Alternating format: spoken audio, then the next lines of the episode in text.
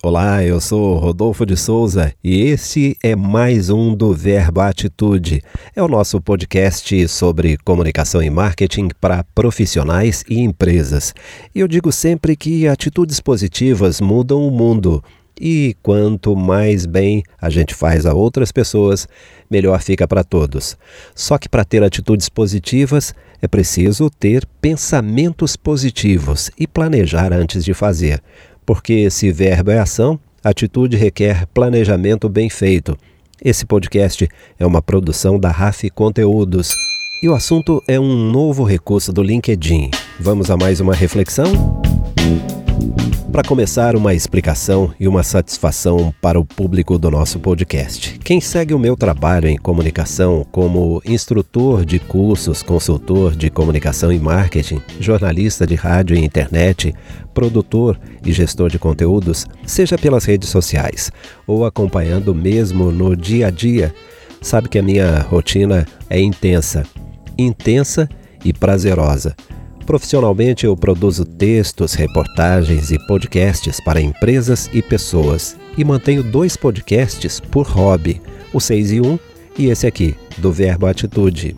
Bom, no caso do Verbo, a ideia inicial era oferecer conteúdos novos todos os dias, de segunda a sexta-feira. E por duas vezes acabei não dando conta de manter essa periodicidade, justamente devido a compromissos profissionais. Algumas pessoas me cobraram pelo Twitter e eu resolvi dar essa explicação aqui.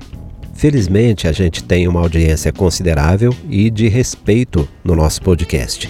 E embora eu faça isso por hobby e com imenso prazer, o podcast não me remunera. E nem era essa a intenção. Só que os boletos chegam, né? Assim, e pedindo licença para todos, resolvi alterar a periodicidade. Em vez de diário, o do verbo passa a ser semanal. Em compensação, a gente vai trazer conteúdos mais encorpados a partir da semana que vem. Por exemplo, com entrevistas. E o objetivo continua sendo o mesmo: ajudar pessoas a se tornarem melhores na sua vida pessoal e na profissão. E comunicação para profissionais é o tema desse episódio de hoje. O LinkedIn, maior rede social do gênero, informou por e-mail ontem que tem um novo recurso. Eu achei muito interessante porque trata-se de temas selecionados e analisados por especialistas. O LinkedIn diz que é um novo jeito de ler notícias do dia no Brasil e conhecer as opiniões mais relevantes sobre elas em um único lugar. O recurso exibe uma lista das notícias em alta. Quando você clica na notícia, vê uma seleção de publicações com diferentes pontos de vista sobre a matéria. Você também pode deixar seus comentários a respeito das publicações. Para encontrar essas notícias no aplicativo, basta tocar na barra de pesquisa elas serão exibidas na seção Principais Notícias. Já no computador, elas se encontram na página inicial, na seção Em Alta no Momento. E eu fui lá conferir, achei bacana demais. Traz o ranking dos assuntos em alta. E me chamou a atenção a quarta notícia do ranking de ontem. Ela diz que o brasileiro está menos feliz. Pelo sexto ano seguido, o Brasil caiu no ranking de satisfação com a vida presente feito pelo FGV Social, a partir de dados do Gallup, em 143 países. O brasileiro atribuiu nota 6 numa escala de 0 a 10 para sua felicidade em 2018.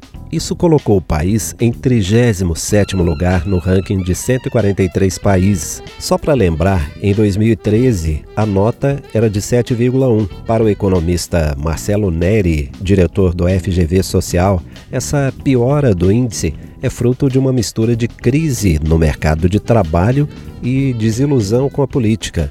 E você imagina onde está o país mais feliz do mundo? Bom, o World Happiness Report 2019, que também usa dados do Gallup, elegeu a Finlândia como o país onde as pessoas são mais felizes.